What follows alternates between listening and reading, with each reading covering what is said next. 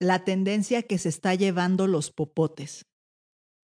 Soy Gaby Arriaga, fundadora de Leonardo 1452, consultora especializada en trend hunting y near future thinking.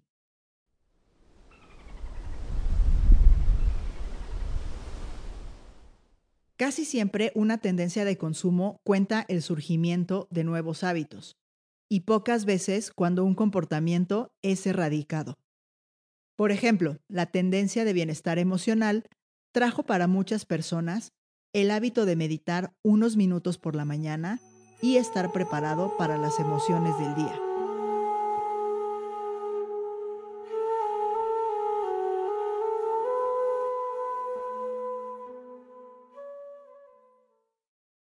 En ocasiones, la llegada de una tendencia no crea un hábito, solo lo cambia, como por ejemplo la forma en la que hacemos las compras de la despensa.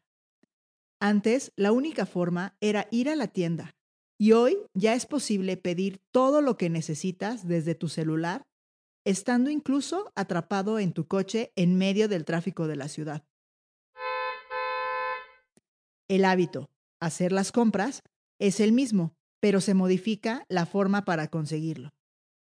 Pocas veces nos detenemos a pensar en que las tendencias de consumo pueden también provocar la eliminación de un hábito, como lo es el uso del popote, como decimos en México, pajita en España y Argentina, o pitillo en Colombia. Seguramente has visto bastantes iniciativas para eliminar el uso de este producto que de pronto nos pareció innecesario y que solo aumenta la cantidad de basura en el planeta. Para las personas realmente preocupadas por el medio ambiente, dejar de usar el popote fue un hábito que abandonaron hace ya varios años. Pero el momento en el que masivamente empezamos a hablar del tema fue en 2016 cuando circuló un video en internet en el que unos biólogos marinos encontraron una tortuga en Costa Rica con un popote incrustado en una de sus fosas nasales.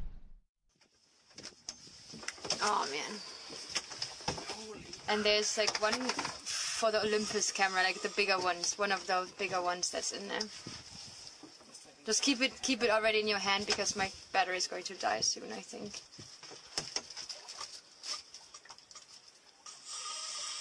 escucha trancada también. Ah, but you have it already if you Oh man. You have a little bit bled out already. Hacerlo hay que hacerlo sin lástima eso. No, ese es shampoo. Vamos a ver ahora. Oh man. Show me, show me please. I want to. Oh my god. Is just freaking. Oh man. En el video se puede ver cómo intentaban retirar el plástico de unos 10 centímetros de longitud mientras la tortuga sangraba y se quejaba de la molestia. Algunos protestaron argumentando que al removerlo le hacían más daño a la tortuga.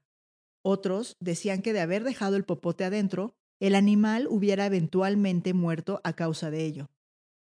Evidentemente, la reflexión más notable de este evento es la cantidad de basura que hemos permitido que termine en el mar y otros ecosistemas, dañando la vida misma.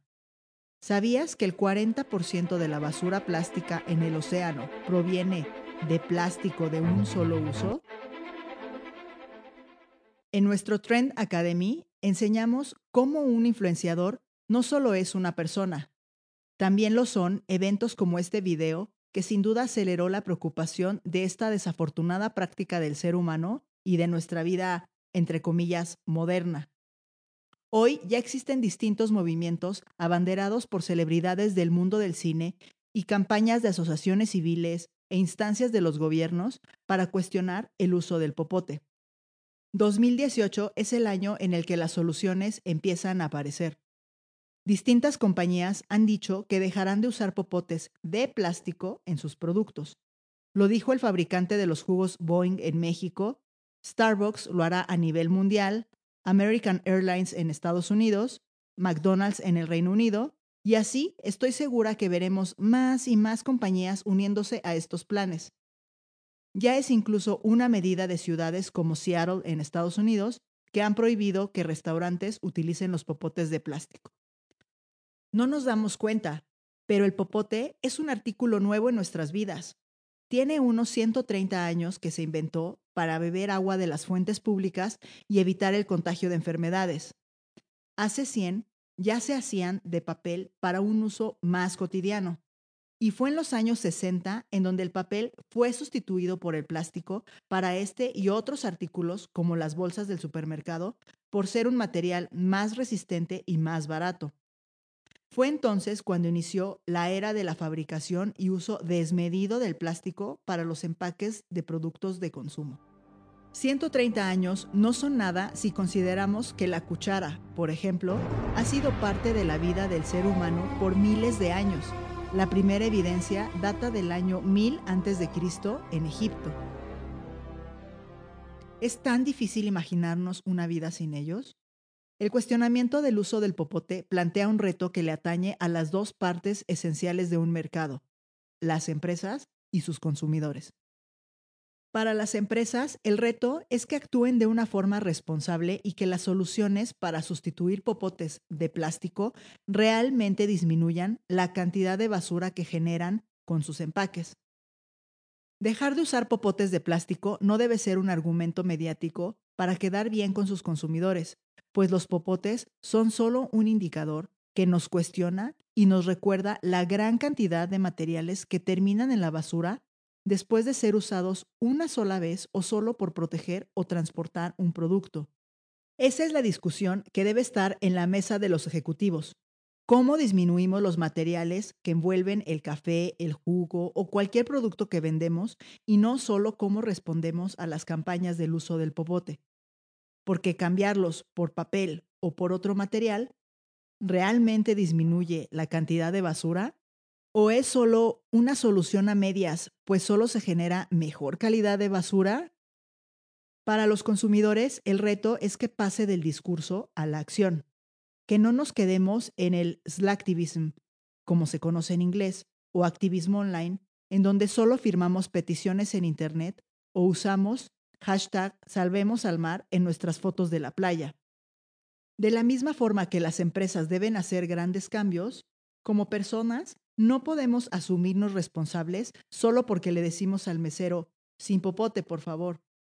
Debemos percatarnos de lo absurdo que es usarlo, tan absurdo como usar el elevador para subir uno o dos pisos. Los popotes no desaparecerán, pues así como el elevador, que es de gran ayuda para quienes tienen dificultad al ir a pie por las escaleras, también son muy útiles para ciertos pacientes que no pueden beber directamente de un vaso. Pero a nivel masivo, creo que es momento de demostrar qué tan maduros somos como consumidores.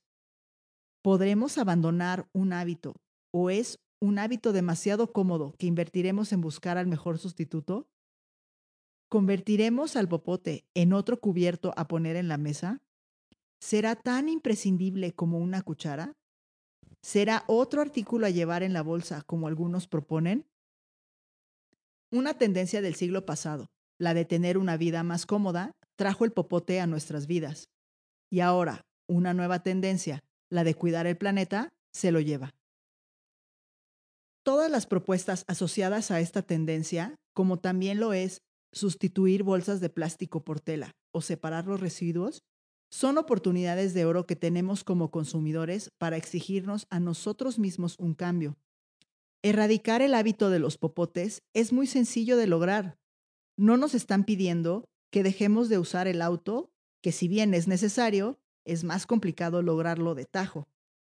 Como consumidores, nos hemos vuelto muy exigentes con las empresas y los gobiernos, pero también debemos vigilar nuestro propio comportamiento y ser rigurosos con nosotros mismos. También es una ocasión donde podremos demostrar nuestra agudeza y experiencia para saber leer los medios e identificar que eliminar los popotes es solo una propuesta para un cambio de hábitos mucho más grande. Soy Gaby Arriaga, fundadora de Leonardo 1452, consultora especializada en trend hunting y near future thinking. Hasta la próxima.